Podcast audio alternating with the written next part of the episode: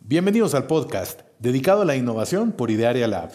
En este podcast estaremos desarrollando diferentes temas, traeremos invitados y haremos recomendaciones que puedes aplicar en tu empresa. Mi nombre es Orlando y junto con Juan Carlos estamos listos para hablar de innovación.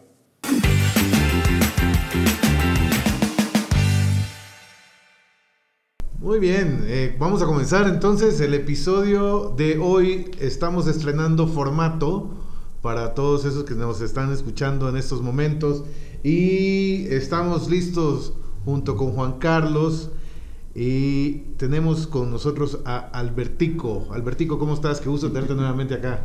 Encantado de convivir, de compartir con ustedes y pues un episodio más donde queremos aportar un poco de valor a la comunidad y pues siempre es un gusto estar con ustedes. Tenía, tenía rato que no te tocaba participar en uno, ¿no? Me acuerdo que fuiste nuestro tercer invitado cuando hablamos eh, de las competencias y pues ya, ya tenemos un rato, ya tenemos varios episodios y qué gusto volverte a tener como invitado. Que han habido reacciones, Albertico, por cierto, del episodio, del primer episodio que grabamos contigo Hubo algunas personas que se nos acercaron y nos han preguntado sobre las siete competencias del innovador y nos han pedido el, link para poder, para poder ingresar y han hecho las pruebas, así que muy interesante. Sí, fíjate que es un tema que estaba leyendo un artículo ayer precisamente que, que le llaman habilidades blandas, serían habilidades blandas para la innovación y alguien ya se atrevió a decirle, no, son habilidades esenciales son tu básico, básico para poder atreverte a hacer un, un ambiente innovador, empezando por la persona. Y bueno, desde tiempo para acá, pues hemos seguido compartiendo con diferentes empresas el mismo tema y es, cada vez le están dando mayor relevancia. Sí están poniendo el ojo en la llaga porque se dan cuenta que si no atiendes a la persona y no les formas sus competencias, difícilmente el proyecto se va a llevar a buen puerto estaríamos en lo correcto si le llamamos el MVP de las competencias para el innovador. Ándale, sí, pues algo así. Me, parece muy bien. Muy bien, pues eh, dentro de nuestro plan tenemos contemplado otro episodio para hablar de las competencias donde eh, también estarás invitado. Pero el tema para el episodio del día de hoy es metodologías ágiles. ¿no? hemos visto ahí los que seguimos tus redes sociales que eh, llevas una agenda eh, sumamente comprometida, sobre todo eh, con Business School, ¿no? para hablar de métodos, métodos ágiles que compartes con los equipos de las empresas. Así es. Sí, creo que una labor importante de cualquier empresa que se dedique a la innovación es la parte de convivir con diferentes comunidades, eh, educativas, universitarias, egresados, empresarios que tratan de formarse en, estos temas, que acuden a estas business school y he tenido la oportunidad pues, de estar en contacto con muchas de ellas a través de, nuestra empresa y, hay una gran efervescencia, ¿eh? sí hay gente que está buscando cómo formarse en metodologías ágiles, están buscando herramientas, porque se dieron cuenta que o atiendes el tema o alguien más lo va a hacer por ti y te va a desplazar. Perfecto. Muy bien, muy buena, Albertico. Entonces, el día de hoy hablamos sobre metodologías ágiles con Alberto Vázquez, más conocido como Albertico. ¿Les parece comenzamos? Comenzamos. Adelante.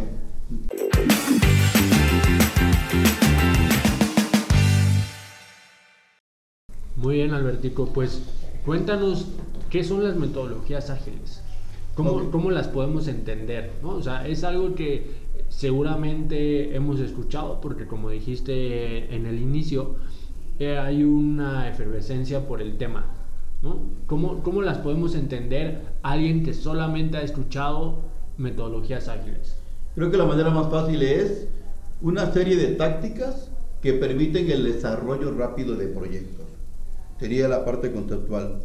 ¿Y eso que, a qué te lleva? A tener rapidez y flexibilidad en la consecución de un proyecto. De tal manera que si antes invertías en las variables de tiempo, dinero y esfuerzo, vamos a poner 3X, tal vez con metodología ágil podrías llevarte una X.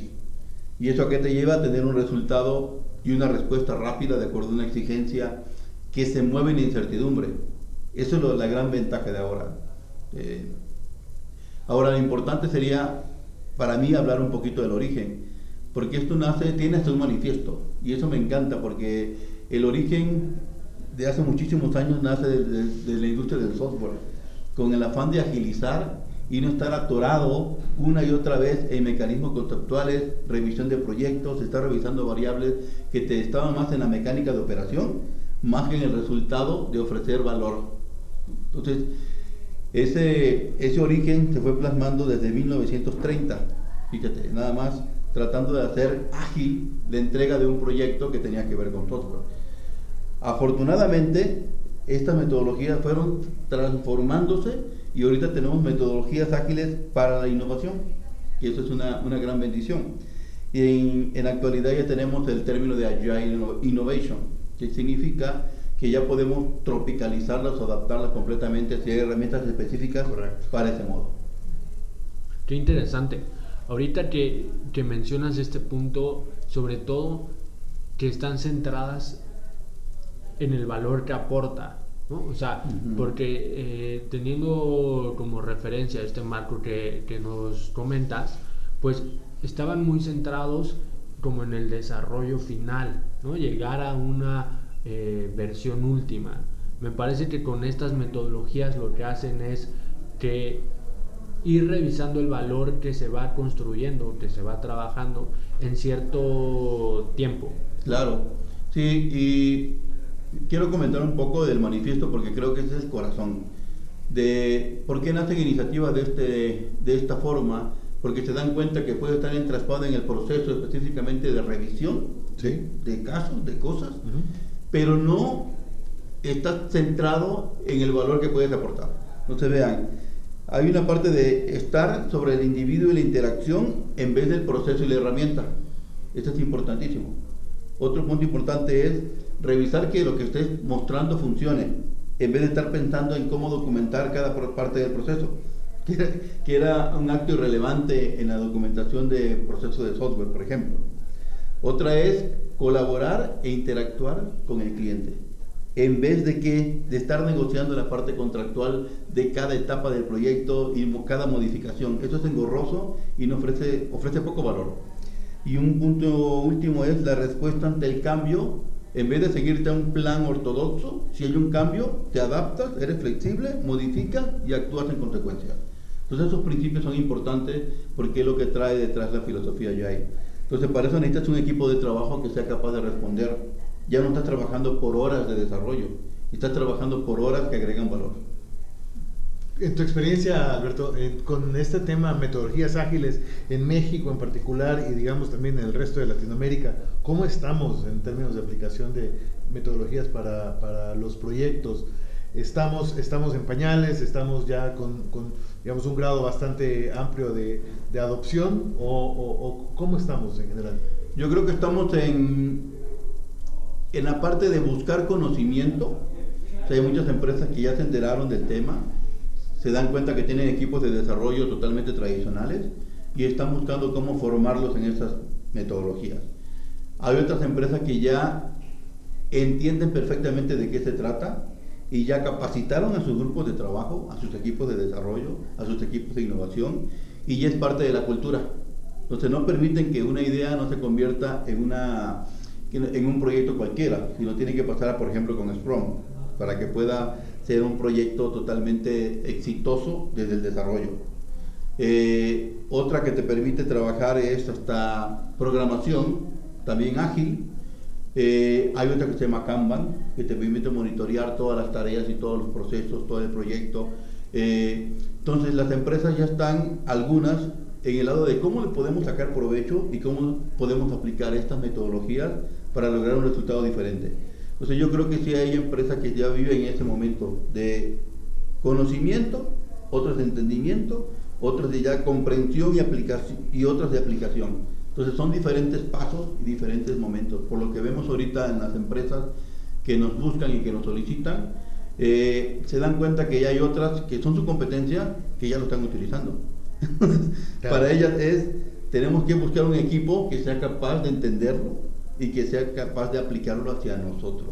Y luego pensar en cómo generamos valor con el cliente. Así es. ¿Y en tu visión existe algún tipo de, no sé, puede ser un riesgo, puede ser una oportunidad? ¿Cómo le llamaríamos a, las empresas que aún no han incorporado ningún tipo de metodologías ágiles en su, en su dinámica de trabajo?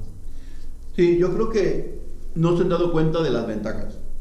Eh, podemos falsear allí la información. O sea, ¿qué, qué logra? Logra satisfacción con el cliente en cada parte del proceso, que era diferente antes hasta esperar el producto terminado y luego ver si le gustó. Entonces aquí vas testeando en cada parte del proceso y ver que el cliente te va dando y te va dando las pautas de que sí va. Porque lo vamos validando. Claro, vamos validando, en pequeños periodos, en pequeños. Sí, la otra es que es muy, es muy diferente tener un equipo motivado e implicado en un desarrollo porque está en contacto con todo el entorno, con toda la cadena de valor, con todos los actores. Entonces es una gran diferencia. Otra es que efectivamente lo que decíamos, el ahorro de tiempo, de inversión, de esfuerzo en cada proyecto es menor, porque tienes todo el entorno en un solo plano de actuación.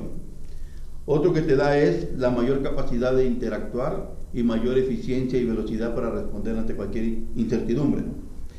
Y eso a la vez te mejora la calidad del producto. Entonces, ¿a qué voy? Las empresas que no han logrado vislumbrar estas ventajas difícilmente le van a encontrar un valor para atreverse a conocerlas, para atreverse a buscarlas. Entonces, más bien yo diría que la invitación es a que, si están escuchando este podcast, que empiecen a investigar, que no se queden con lo que escuchan aquí, sino que investiguen metodología ágil, innovación, ¿Para qué me puede servir? ¿Dónde estoy parado? ¿Qué están haciendo empresas que son similares a la mía? ¿Qué casos de éxito puedo encontrar que están haciendo en otros países? De tal manera que surja un, un sentido de curiosidad. Alberto, otra pregunta.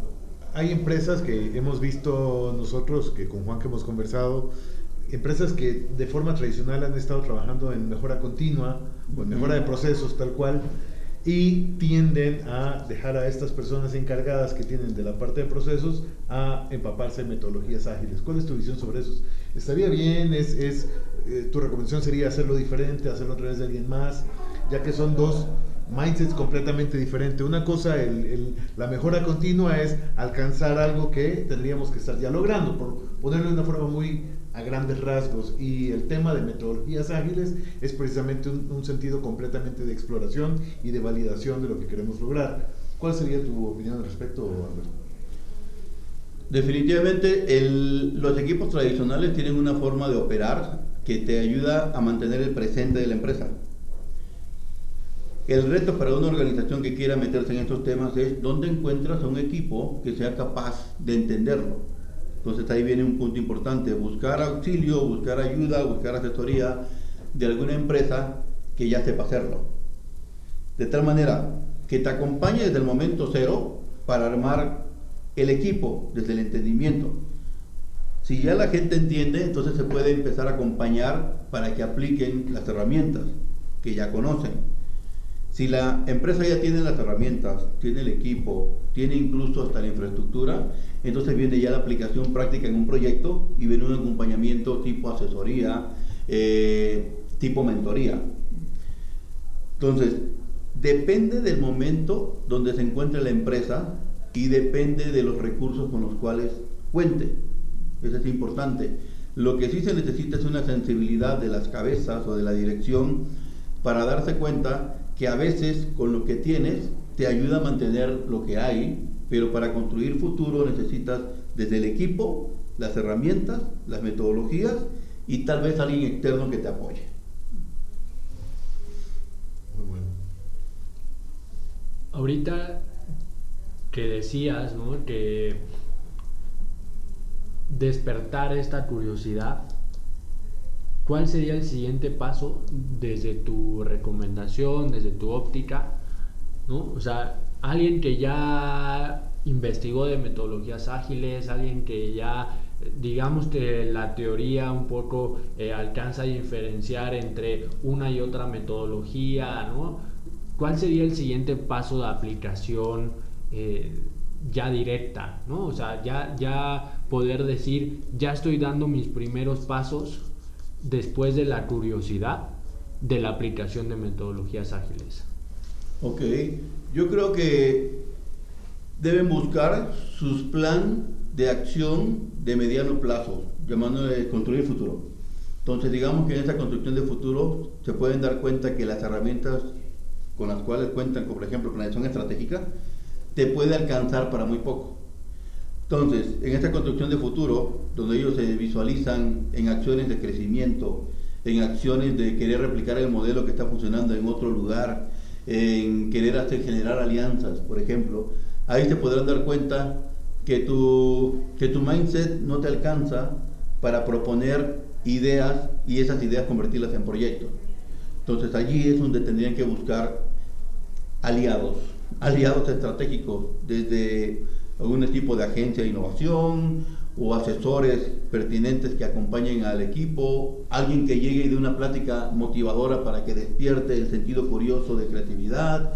En fin, esta es una, esta es importante la pregunta porque se necesita que esa cabeza que esté dirigiendo la empresa pues tenga la visión de saber hasta dónde le alcanza con lo que tiene y dar el siguiente paso con ideas que él, es parte de su estrategia, pero reconoce que está limitado. Reconoce que, no que esté atado de manos, pero que con lo que tiene no, se había, no había pensado y no había buscado cómo construir un futuro utilizando otras herramientas.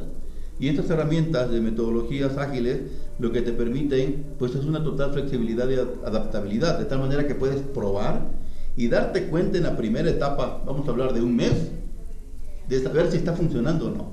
Y a partir de ahí puedes hacer cambio o de método, o de parte del equipo, o de empresa que te está apoyando. De esa manera es muy fácil poder reconocer errores y reconocer qué puedes adaptar en el camino. Entonces yo creo que el siguiente paso sería hacer un ejercicio al interior de lo, cómo quiero crecer, cómo me veo en un futuro. Y un reto mayor sería, si yo quiero transformar este negocio que tengo, ¿con qué cuento realmente? Y en este ejercicio se van a dar cuenta que el siguiente paso tendría que ser acompañado y empezar a formarse desde la parte conceptual, de la parte del cambio de pensamiento.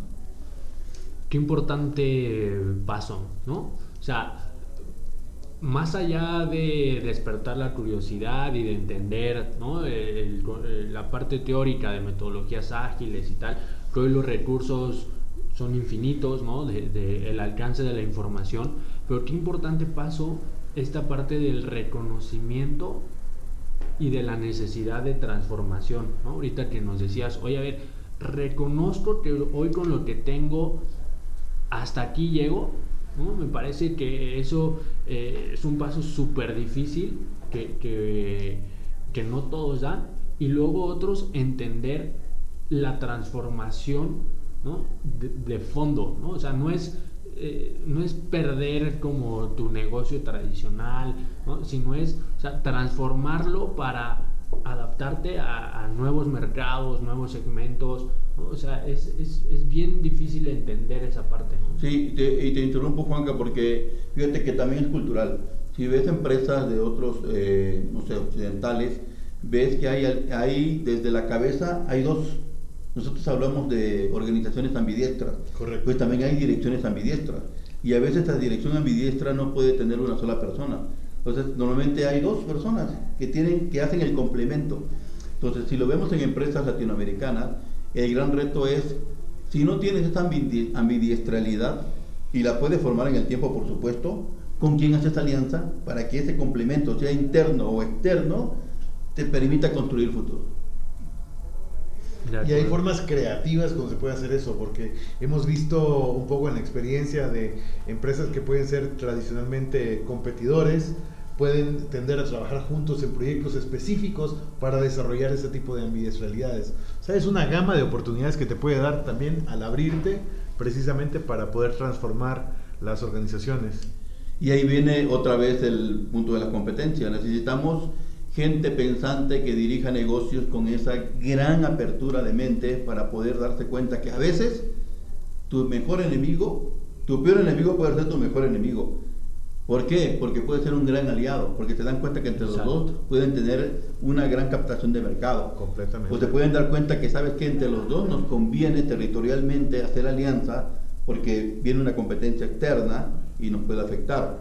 Entonces, esa parte de cambiar el mindset es importante en este mundo de incertidumbre. Y si este mundo de incertidumbre, con este tipo de pensamiento diferente, le agregas metodologías ágiles, por supuesto que puedes hacer una gran diferencia en menor tiempo.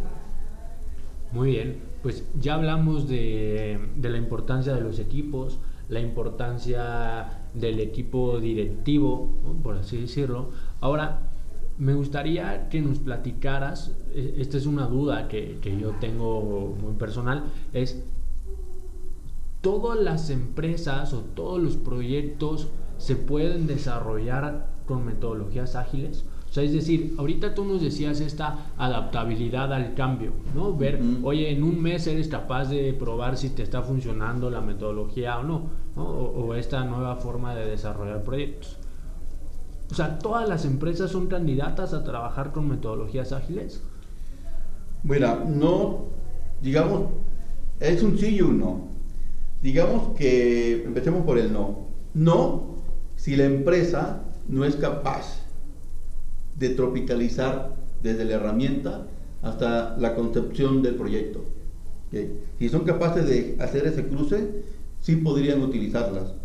Si, si alguien se dedica a la programación, puede utilizar Extreme Programming, que es algo que te puede ayudar, ¿no? Entonces, agilizar todos los procesos de desarrollo.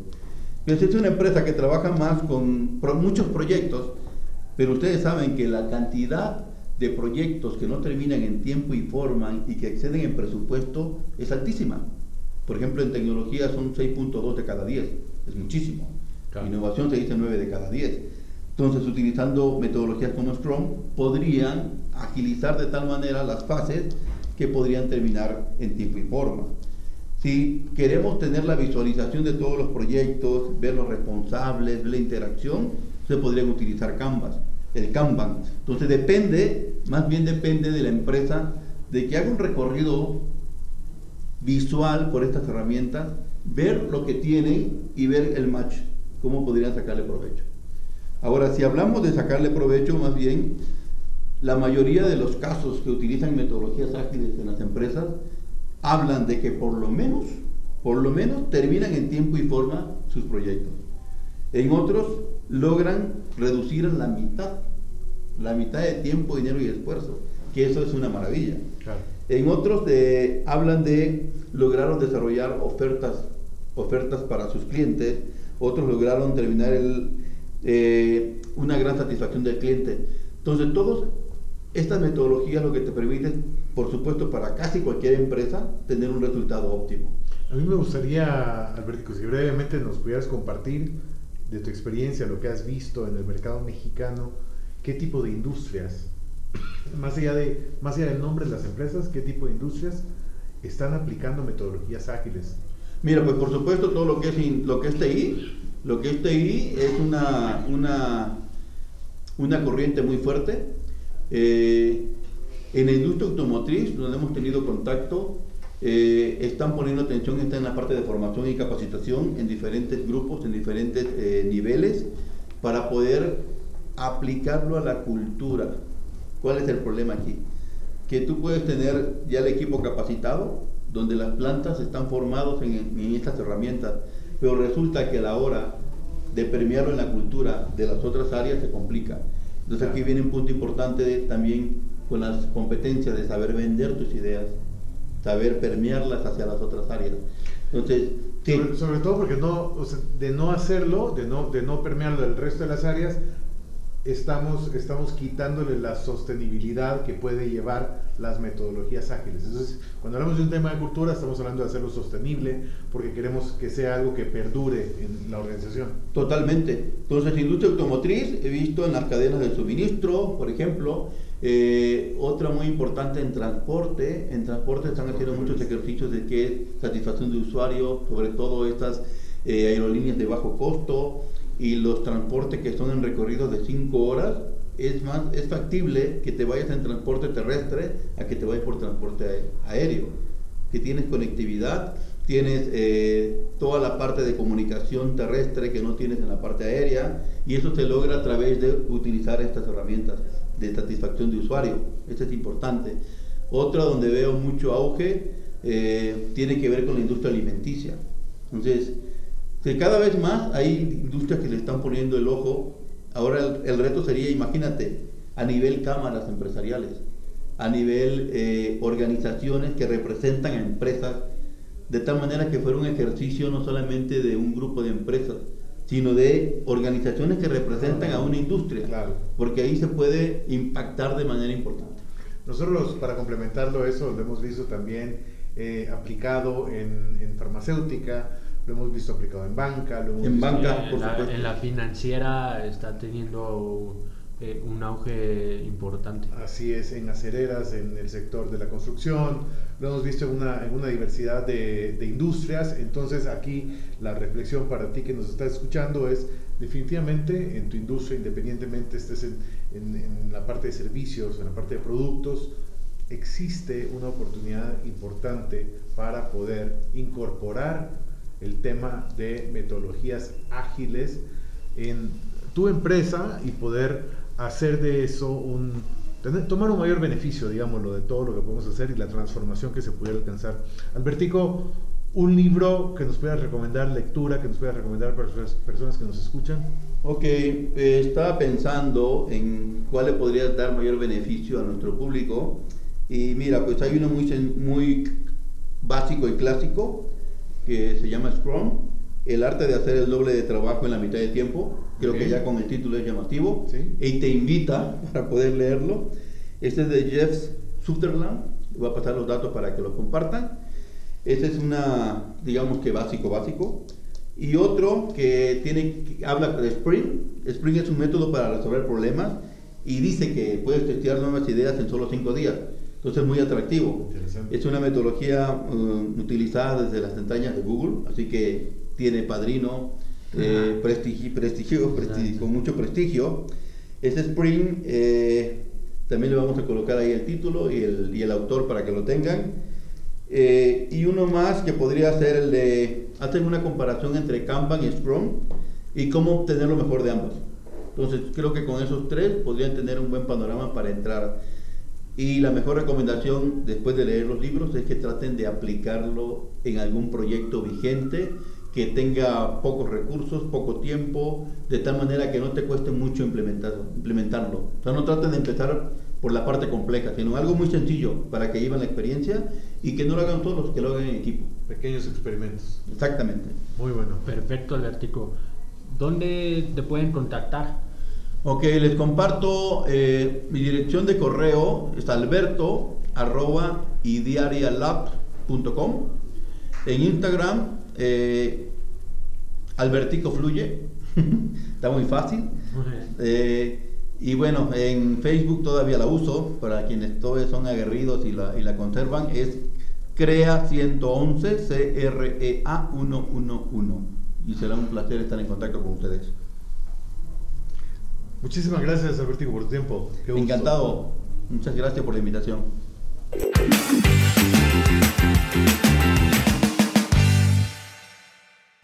Hasta aquí el episodio del día de hoy en el podcast de innovación por Idiaria Lab. Mándanos tus comentarios o ponte en contacto con nosotros en contacto arroba idiarialab.com. Sigue nuestras redes sociales, Facebook Idearia Lab, Twitter arroba Idearia Lab. Dale seguir en tu plataforma favorita de podcast. Nos escuchamos el próximo martes. Que tengas buen día.